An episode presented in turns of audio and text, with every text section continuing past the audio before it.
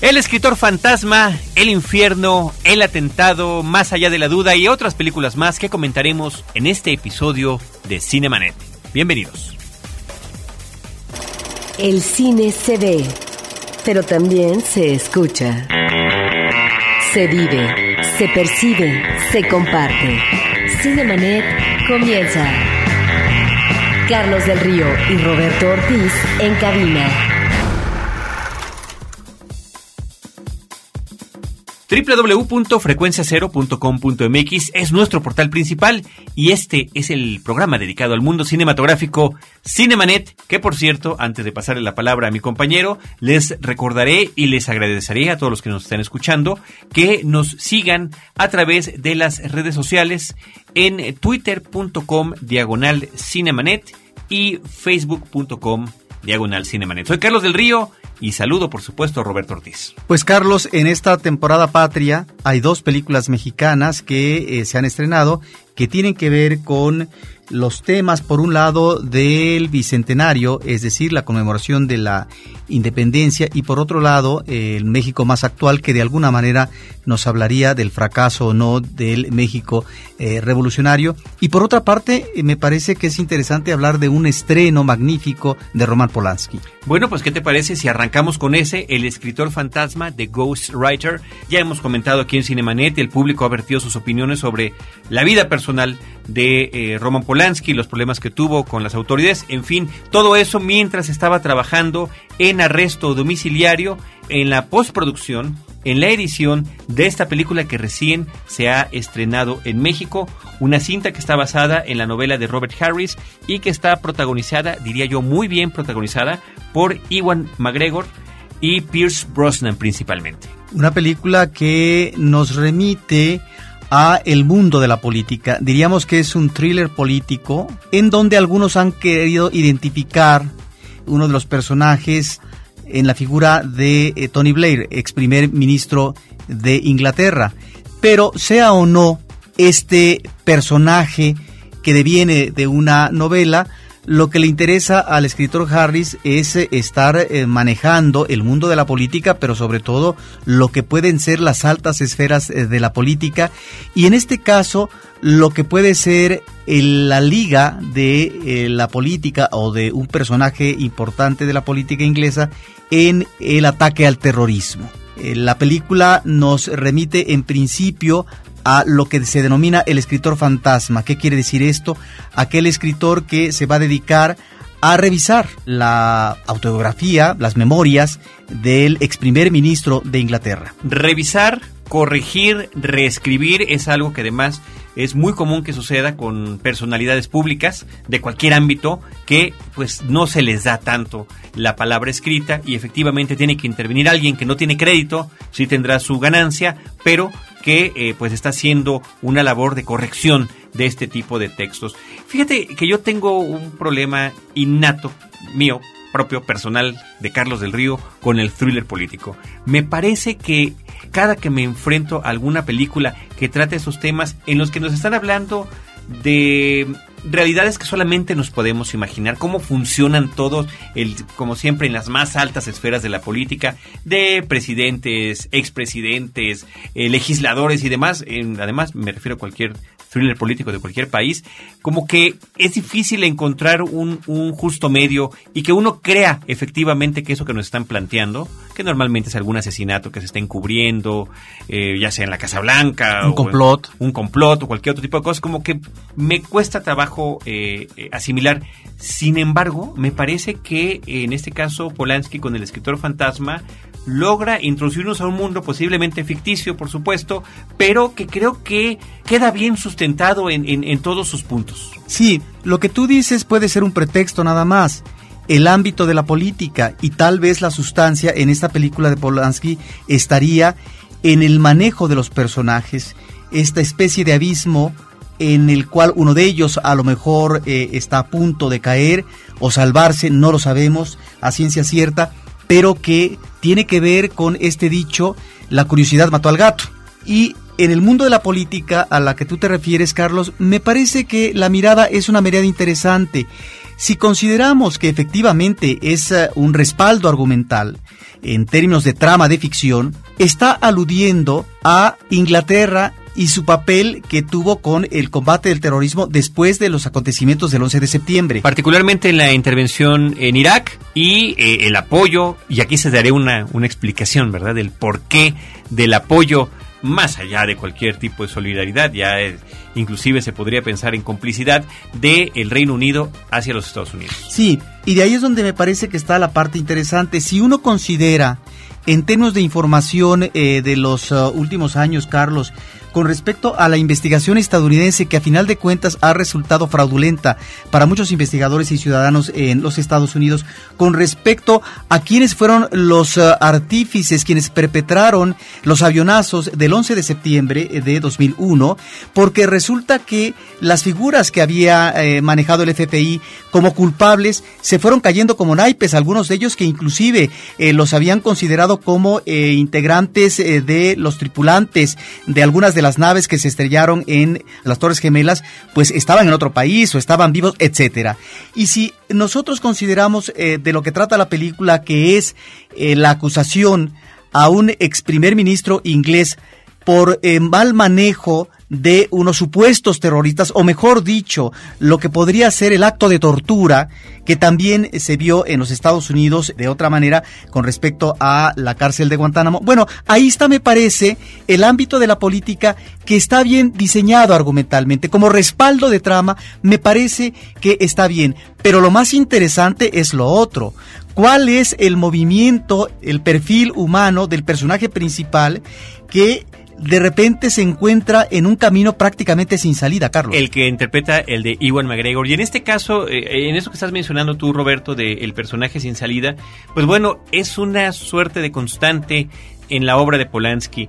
Tan solo recordemos algunos eh, ejemplos como el, personaje que interpreta eh, Mia Farrow en El bebé de Rosemary, el que interpreta Jack Nicholson en Chinatown, el que interpreta Johnny Depp en una película menor que es The Ninth Gate, La Última Puerta.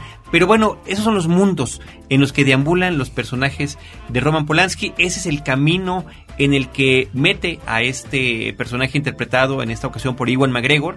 Me parece que muy bien.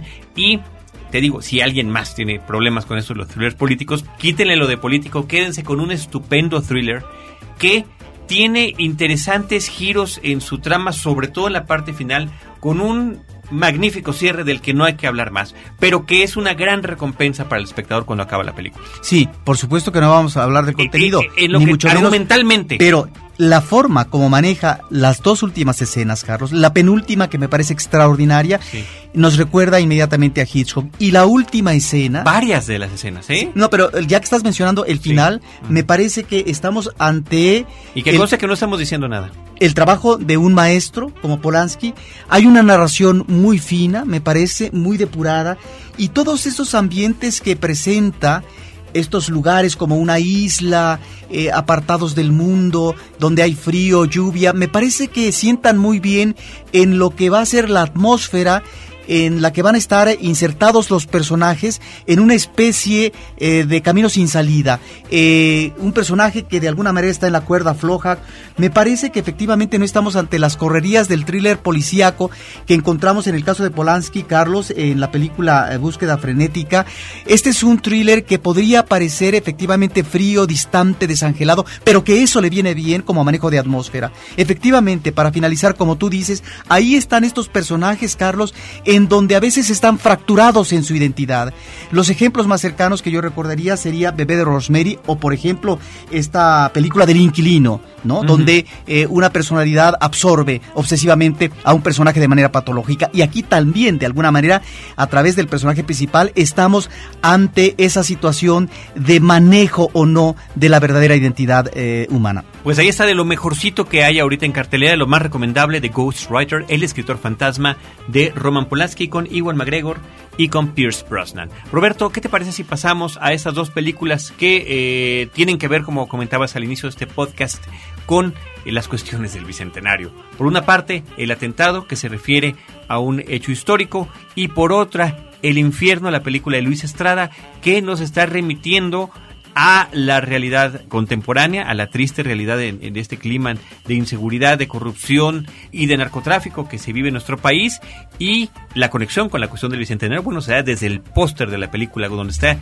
estos eh, anuncios que han puesto por todo nuestro país, que dice México 2010, y bueno, ahí parece que a mano dice nada que celebrar. Carlos, a de que de estas películas y otras más que tienen que ver con la revolución o con eh, la independencia que podamos comentar en un podcast más adelante. En un podcast especial sobre, sobre estas cintas, ya que se hayan estrenado la mayoría de ellas, ¿no? Exactamente, porque faltan algunas. En el caso del atentado es el regreso después de muchos años por parte de Jorge Fons, que ha sido un director que hace pocas películas, que además eh, hay una distancia entre una producción y otra. Un director que por otra parte ha tenido éxitos muy sonados como Rojo Amanecer, El Callejón de los Milagros, los albañiles. Bueno, ahora hace una película eh, que se ubica basada en una novela que tiene que se basa en una información de un atentado que va a padecer Porfirio Díaz. Y bueno, a partir de este elemento, lo que hace en la novela, pero en el caso del guion eh, Jorge Fons, es manejarnos tres personajes, tres amigos, y a través del presente y el pasado hay recurrentes flashbacks, nos está eh, mostrando cómo eran estos amigos, cuál es el distanciamiento que tienen en la actualidad, cuáles son sus intereses eh, de tipo político, ideológico y en qué condiciones se encuentran actualmente. A partir, creo, de estos personajes es que se está mostrando una mirada eh, desencantada de este mundo del porfiriato en donde hay intrigas y en donde además posiblemente verá eh, su fin próximamente. Estamos pues ante un proyecto como guion interesante, me parece. Creo que le falta consistencia en la película a los personajes, son un tanto incipientes, yo diría que eh, flojos de alguna manera, pero en donde encontramos una apuesta, Carlos, por los valores de producción y ahí es donde me parece que la narración sale a flote de manera decorosa. Hay algo que puede ser no muy convincente, que son las escenas de carpa en donde dos cómicos están representando, escenificando el momento político que se está viviendo que es por otra parte lo que está narrando en la película. Ahí está pues una cinta eh, que te digo apuesta a los valores de producción que no dejan de descubrir, Carlos, algunas cuestiones que no obstante todo el dinero que se le metió, hay cuestiones que desafortunadamente eh, se nota la pobreza en términos de producción. No es Hollywood ni mucho menos, pero cuando se quiere manejar espacios abiertos eh, con el fondo de paisaje y demás, notas inmediatamente que se trata de lienzo de cartón. Ahí hay un problema, ni modo, y es ahí donde esto eh, pues solamente se puede resolver en una producción de alto costo. Ahora, ¿qué hay del talento histriónico detrás de esta película, Roberto? Porque está Dolores Heredia, María Rojo, Mario Zaragoza, Irene Azuela, eh, Daniel Jiménez Cacho. Tan solo mencionándolos a ellos, estamos sumando cualquier cantidad de nominaciones y de Arieles ganados por parte de ellos a lo largo de la historia reciente del cine mexicano. Y que es una película que a lo mejor tendrá nominaciones, Carlos, porque el reparto me parece que es decoroso, está muy bien manejado. Irene Azuela está sensacional. Muy bien, eh, Roberto, vámonos ahora con El Infierno, la película de Luis Estrada.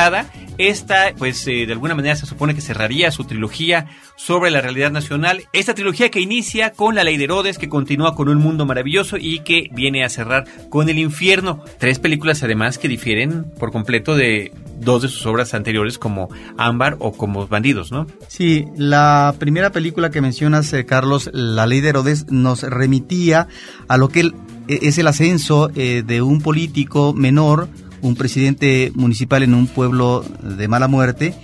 Y de alguna manera ahí el director de una manera provocativa pero exacta creo en su manejo eh, un tanto de gran guiñol y de la caricatura, el trazo caricaturesco, sobre lo que significó en México el mundo de la corrupción política y la impunidad durante tantos años a través de un sistema avalado por un partido único, el partido de la dictadura perfecta. Después en un mundo maravilloso, de alguna forma estaba mostrando o lo que pretendió Estrada es, hay una transición democrática, sí, pero hasta qué punto esta transición como gobierno nos está ofreciendo un cambio de país cuando finalmente la miseria asoma su nariz una y otra vez. Y luego en esta película. Que es una película más, más, imperfecta que La Ley de Herodes. La Ley de Herodes me parece que es de lo mejor que ha dado la cinematografía nacional en los últimos años. Yo, yo soy fan de la película, sobre todo por el, el ritmo, la crítica, la ironía, la música. ¿no? La presencia de Alcázar. Y aunque muchos de esos elementos están en un mundo maravilloso y también en el infierno, no alcanzan a amarrar como lo hizo la ley de Herodes. Sin embargo, creo que el infierno sí es superior a un mundo maravilloso, sobre todo, Carlos, si consideramos el extraordinario soporte actoral.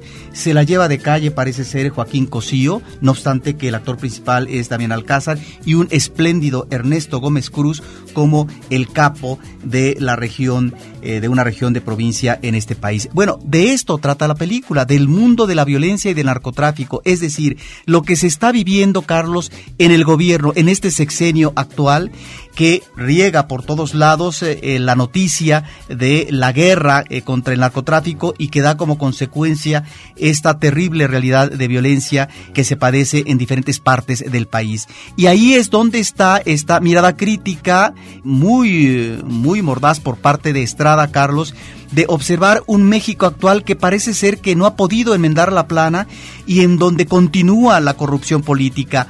¿Qué es lo que observa como parte medular en tenos argumentales, Carlos? Lo que es la relación del narco con la política. Algo que falta por enfrentar el, este gobierno que se ha dedicado a la guerra contra el narco, el vínculo que existe entre los políticos y el narco. Y por otra parte también, con una eh, mirada pues ni mucho menos optimista, sino diríamos hiriente y desoladora, lo que es eh, la presencia de la juventud, casi la niñez, podríamos decir, como vicarios del narco, que son asimilados inmediatamente en diferentes zonas del país. Una mirada que ciertamente está ahí este trazo de caricatura que había manejado desde la ley de Herodes. A algunos les puede resultar no muy convincente, pero que ofrece al espectador una de las películas que está causando mayor interés en los últimos tiempos. Parece ser que la película ha ganado auditorio porque va la información de boca en boca y en las últimas semanas creo que está cobrando cada vez eh, mayor interés y es importante que el público entonces la vaya a ver y dé su opinión sobre esta película en la pantalla grande. Definitivamente una de las películas que más ámpula ha causado y que efectivamente está llamando mucho al público, pese además esta pequeña controversia bastante menor con lo que hubiera pasado con, con sus dos filmes anteriores, eh, en el que le, la película ha sido clasificada como C y bueno, la intención se pretendería de que el público adolescente también tuviera acceso a un filme como este. Sí, en ese sentido, eh, la interrogante es ¿por qué se autoriza en C esta película cuando yo creo que la población juvenil podría verla, Carlos, porque está abordando una realidad hiriente, sí, que hay escenas de acción, que hay escenas de violencia, Carlos, pero ¿cuántas eh, producciones hollywoodenses no tienen ese grado de violencia o de sexo mayor que esta misma cinta de estrada. O lo que uno puede encontrar eh, en la televisión abierta en nuestro país, ya sea en el noticiero o en cualquier telenovela. Continuamos. Cinemanet está de intermedio. Regresamos en un instante.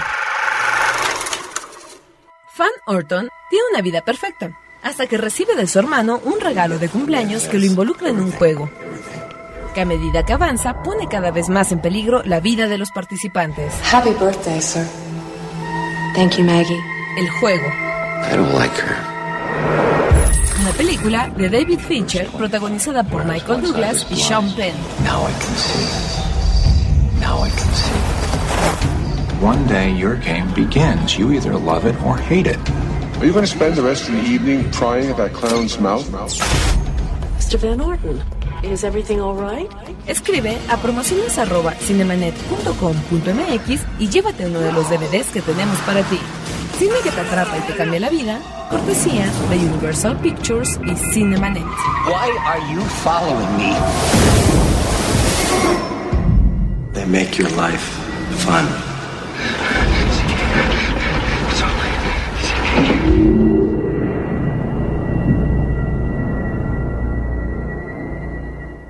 Ahora, diseñar y hospedar su página web será cosa de niños. En tan solo cinco pasos, hágalo usted mismo sin ser un experto en Internet. Ingrese a suempresa.com y active ahora mismo su plan. Suempresa.com, líder de web hosting en México. Si eres de los que disfruta el vino pero no quieres preocuparte por sus complejidades, No te pierdas a Juan Sotres en Vino para Principiantes, el podcast de Frecuencia Cero. www.vinoparaprincipiantes.com Porque todo lo demás es solo comentario. Cinemanet. Continuamos ahora con una película protagonizada por Michael Douglas que, bueno, tristemente se ha dado la noticia recientemente de, de, su problema de cáncer de garganta. Esta es una de las películas más recientes de él. No es, por supuesto, ni siquiera la, la última, eh, pero hasta ahorita está llegando a nuestra cartelera. La película se llama Más allá de la duda, más allá de la duda, beyond a reasonable doubt, que es un término que se utiliza en, en, los juzgados o en el lenguaje legal de los Estados Unidos, más allá de una duda razonable sería una, una traducción más directa. Roberto Ortiz. La película es de director de Peter Hems. Sí, mira, este es un buen artesano en este tipo de películas, pero... Normalmente. Ahora le salieron las cosas cuatrapeadas. Esta es una película que en principio tiene una trama interesante y que además el ingrediente actual que introduce con respecto al manejo abusivo del ADN para poder identificar si hay o no veracidad en un asesinato sí, o una culpabilidad. Y, y, más que esa especificidad, eh, a cualquier tipo de manejo, ¿no? Que tenga que ver con las pruebas que se recogen en el sitio. O eh, las pruebas eh, de la fotografía.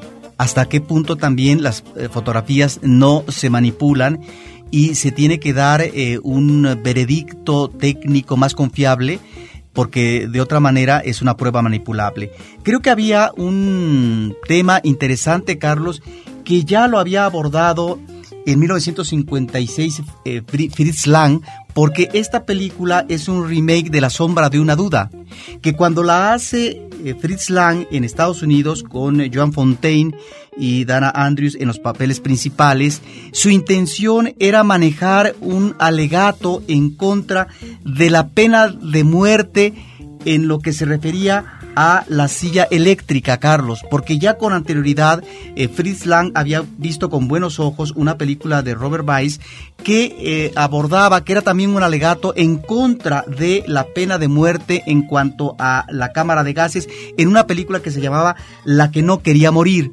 Sin embargo, Lang no quedó satisfecho en el caso de La sombra de una duda porque hubo problemas con la producción que le cortaron esa inspiración argumental como planteamiento crítico. Aquí la película actual, más allá de la duda, sigue de alguna manera el argumento de la película principal eh, de cómo para desenmascarar a un fiscal hay que meterse en la piel de una aparente culpable. Hasta ahí dejamos la información, pero ahí es donde me parece que la película no funciona, los personajes son muy débiles y por otra parte a veces eh, la trama resulta insustancial, Carlos. Fíjate que es, es una sorpresa muy extraña, digo, ni, de ninguna manera somos particularmente fans del trabajo de Peter Hemses, como decías tú, un artesano que ha hecho muchísimas películas. Competente. Que ha funcionado muy bien, tiene películas muy interesantes, eh, hablaríamos de Capricornio 1, por ejemplo, del 77, esta película que, que, que a través de su historia sobre tres astronautas que van a ir a Marte, cuestiona si efectivamente alguna vez los astronautas estadounidenses pisaron la Luna, o eh, otra cinta como Outland, que aquí le, llamaron Atmósfera Cero con Sean Connery, que era un muy efectivo western de ciencia ficción, ¿no? Eh, Sean Connery llegando como sheriff a una colonia de mineros en el espacio exterior para descubrir una red de corrupción y demás. Este no es el caso. El, caso de esta película parece que inclusive dio su nombre. A mí me parece que la dirigió otra persona la cinta. Yo te decía fuera del aire que me parece que es una película para televisión y bueno, hasta discutimos ese tema.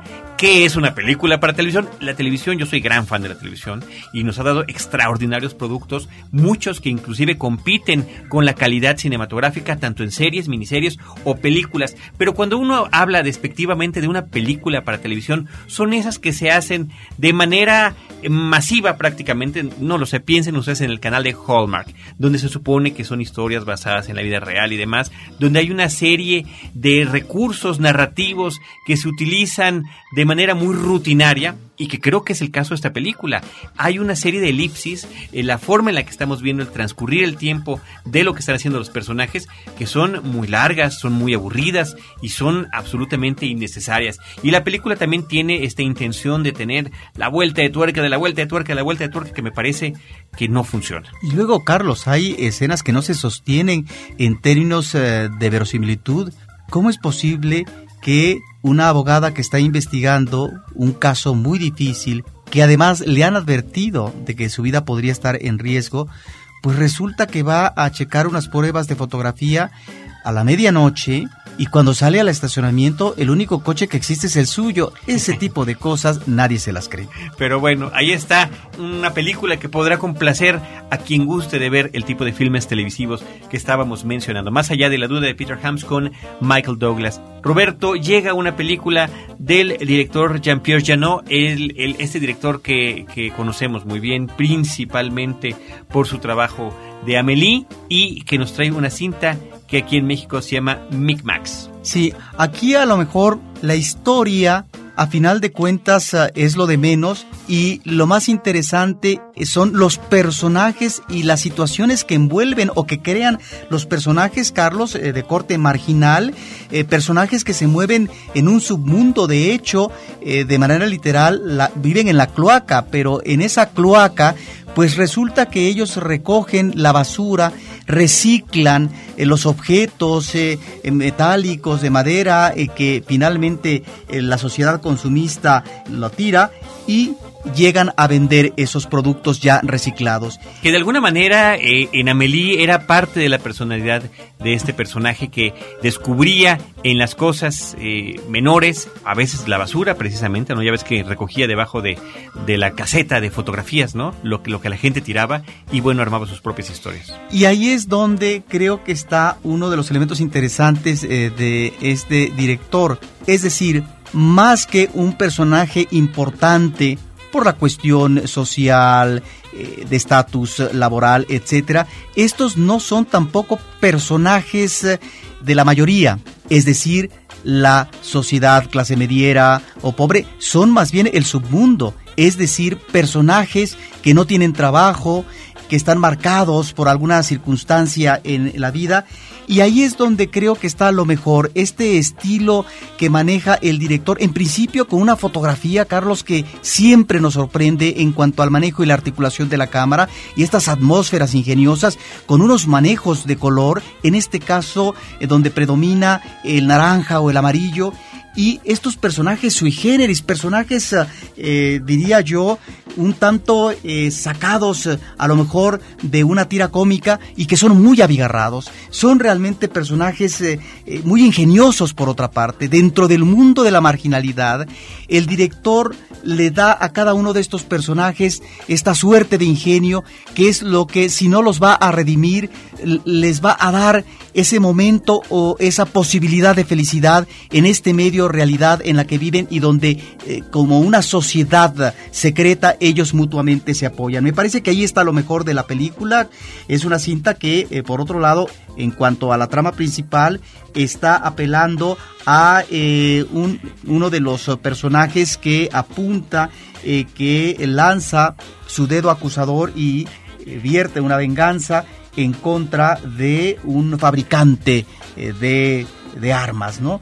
Y bueno, ahí está un mundo muy bien eh, diseñado y que llama la atención. Realmente es una película disfrutable, Carlos. Micmax, desde Francia, Un plan de locos. Micmax, Un plan de locos es como se llama en México esta película. Roberto, también está en cartelera una cinta que ha sido vilipendiada, o sea, una película que no ha gustado en general a los, a los fans de la ciencia ficción. Se, se habla de una película eh, fallida, eh, se llama Los Recolectores. Repo Men es el, el título en inglés. Es una película con un muy buen reparto, ¿no? Como protagónicos tiene a Jude Law y a Forrest Whitaker. Alice Braga también aparece en la cinta. Y yo debo decir que a mí me parece que es una película efectiva. Es una cinta que toca un tema eh, en esta búsqueda de, de, futuros alternos, ¿no? ¿Qué es lo que puede pasar con la humanidad? ¿Qué es lo ¿Hacia dónde nos estamos desviando? ¿Qué estamos haciendo mal? Bueno, resulta que el, el punto principal de esta película es hablar sobre el tráfico legal de órganos como cuando alguien necesita un riñón, un hígado, eh, un pulmón, lo que sea, bueno, hay un banco que te presta, eh, te da todas las facilidades para que tú puedas obtener el órgano que necesitas, pero si te atrasas en tus pagos, y no lo logras, van estos recolectores que son los, los hombres del título, esta pareja de Jude Law y Forrest Whitaker, y literalmente te sedan, te abren y te quitan el órgano para devolverlo a la compañía, independientemente de que quedes ahí tendido muerto, ¿no? Es una, es, es además algo que está totalmente, un, un procedimiento completamente legal. Pero, ¿qué sucede? cuando uno de ellos, en este caso el personaje de Jude Law, por una pues por un accidente de trabajo, resulta que él mismo recibe un órgano y que él mismo no lo puede pagar porque además ya no puede realizar el trabajo que era su sustento. Ahí es donde creo que la película se emparenta con otros clásicos de la ciencia ficción.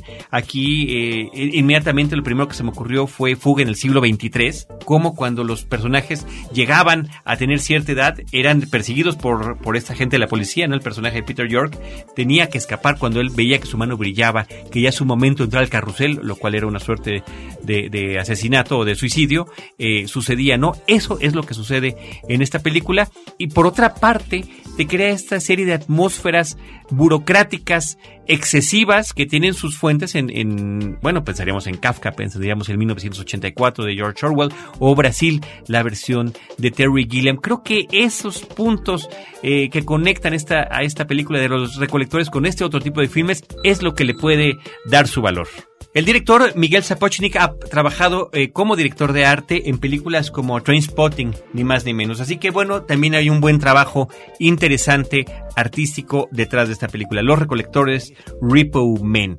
Roberto, también se estrena o está en cartelera la película Hambre, Hunger. Sí, mira, esta es una película que estuvo presente recientemente en el foro en la Cineteca Nacional y yo creo que fue de lo mejor, eh, una película que nos remite al aquel activismo de miembros del ejército republicano irlandés eh, que se lanzan a una huelga de hambre. El principal de ellos, Bobby Sands, que fue un caso muy sonado, que se prolonga durante muchas semanas hasta que finalmente eh, muere en protesta en una cárcel porque además están reivindicando los derechos, ¿verdad?, de Irlanda. De tal manera que aquí el elemento de la política, Carlos, se ciñe a un manejo muy vivencial, visceral, diríamos, eh, del comportamiento y la forma de reacción y de organización de los presos ante una política represiva por parte del gobierno inglés y el ingenio, la alternativa que manejan para tratar de que exista eh, una mella y que haya un eco en esta huelga de hambre que eh, se maneja por parte de varios de los colegas suyos de Bobby Sands y los resultados que se tuvieron o no de la misma.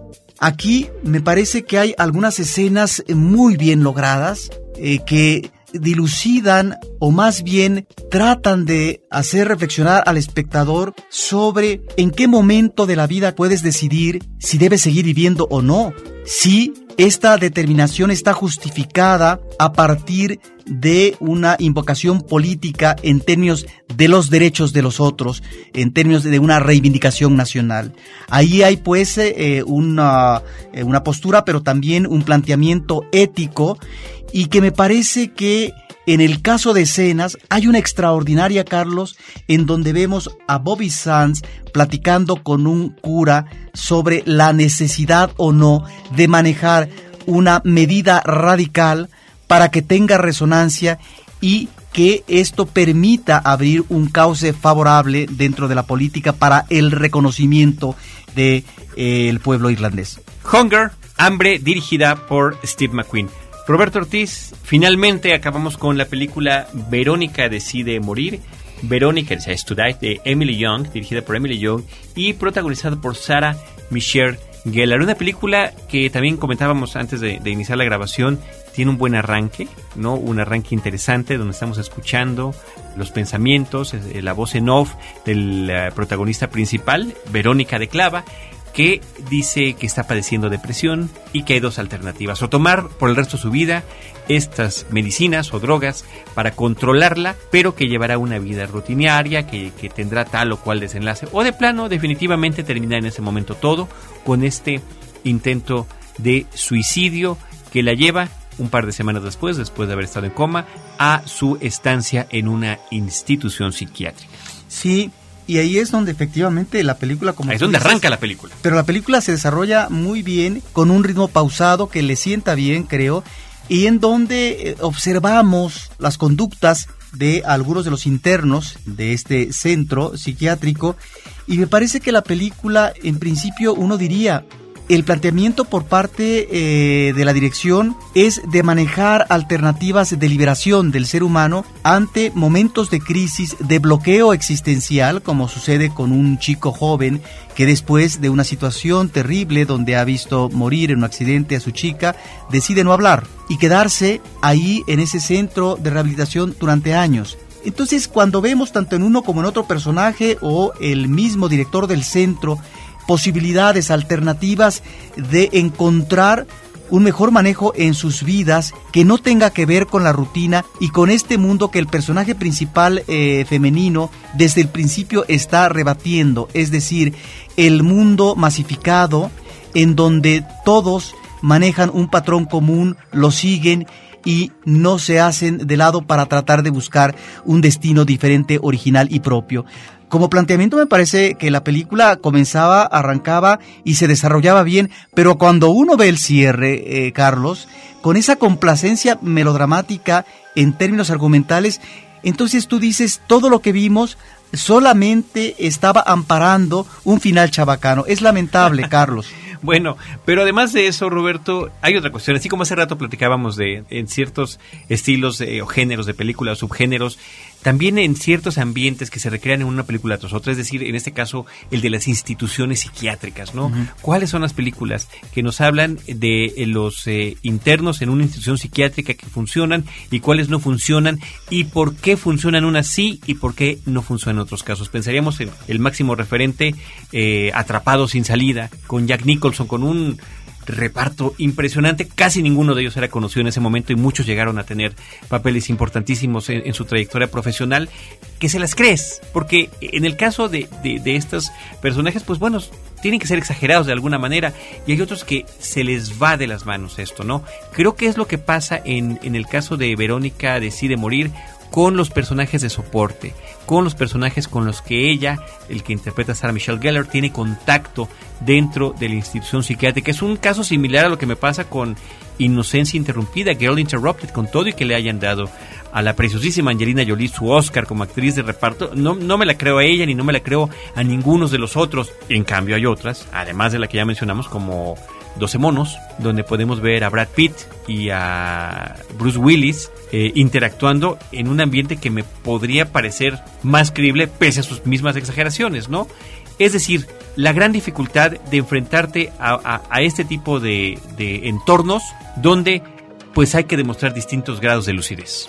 Ahora, tanto esta película que estamos comentando como Atrapados sin salida, que tú ubicaste muy bien, estamos ante dos centros psiquiátricos diferentes. Mientras que en la película Verónica decide morir, estamos ante una institución que está planteando un tipo de terapia liberadora y no represiva. Bueno, en el caso de Atrapados sin salida es la represión y el contener estos ímpetus de rejuego liberadores por parte de los internos. Ambas películas, en buena medida, Carlos, están eh, abordando este asunto del manejo de la vida una vez que se define cuáles son los motores principales para invocar y tratar de desarrollarla en términos eh, más uh, gratificantes y liberadores.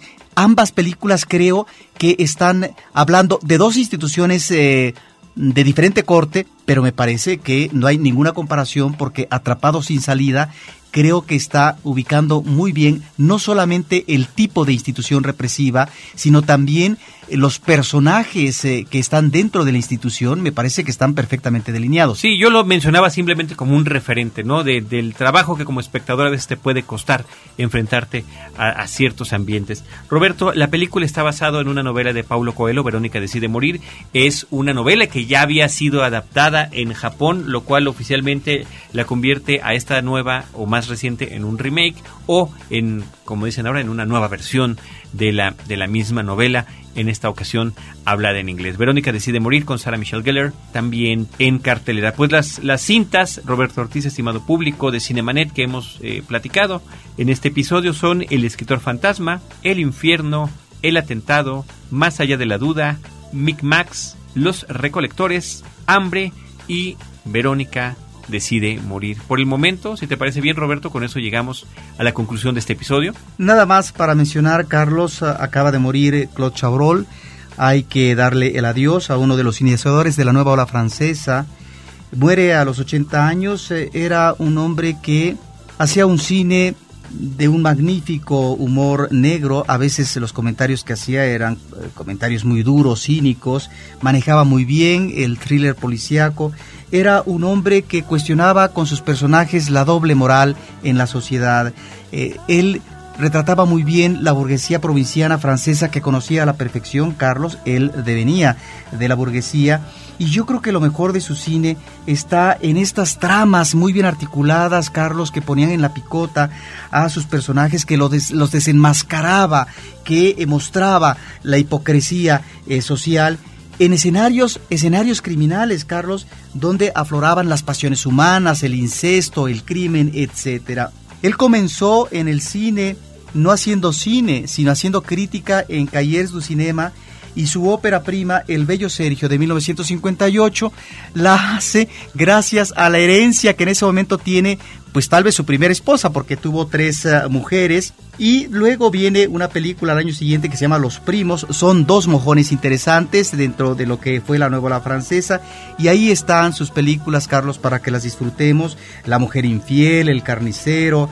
Eh, está también en su último periodo eh, yo creo, La ceremonia, La Dama de Honor y Una Dama para Dos, extraordinaria. Y su última película, Carlos, porque él remata haciendo televisión, su última película, El Inspector Bellamy de 2009, se exhibe actualmente en la Cineteca Nacional.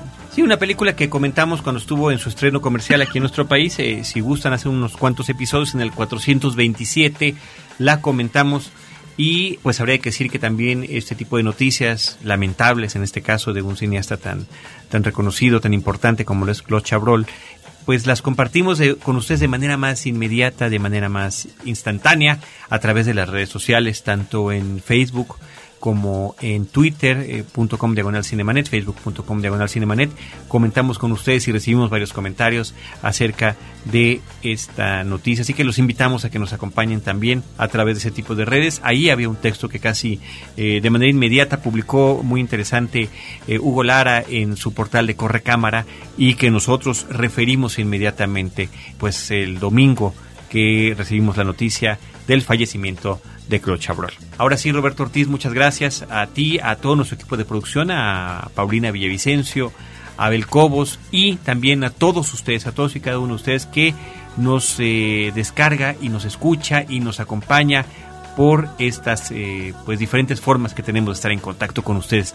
De todo corazón de parte de todo el equipo Cinemanet, muchísimas, muchísimas gracias. Y gracias también, había yo omitido decirlo por la emoción y por las prisas, pero bueno, por las felicitaciones que he tenido por, el nacimiento de, mi pequeño y por el apoyo que recibimos de, Carlos Gómez, de Iván Morales, en estos programas en los que yo no pude estar porque estaba justamente atendiendo la llegada de este nuevo ser a nuestro planeta. Muchísimas gracias de parte de Cinemanet, de parte mía, y nosotros los esperaremos en nuestro próximo episodio con Cine, Cine y más Cine.